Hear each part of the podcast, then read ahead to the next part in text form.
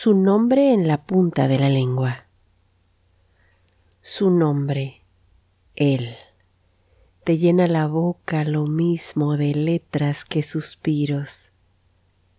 Te aferras a cada una de sus sílabas, sus vocales y consonantes que conoces de raíz. Su nombre que te anda las papilas gustativas desde el ataque al retrogusto.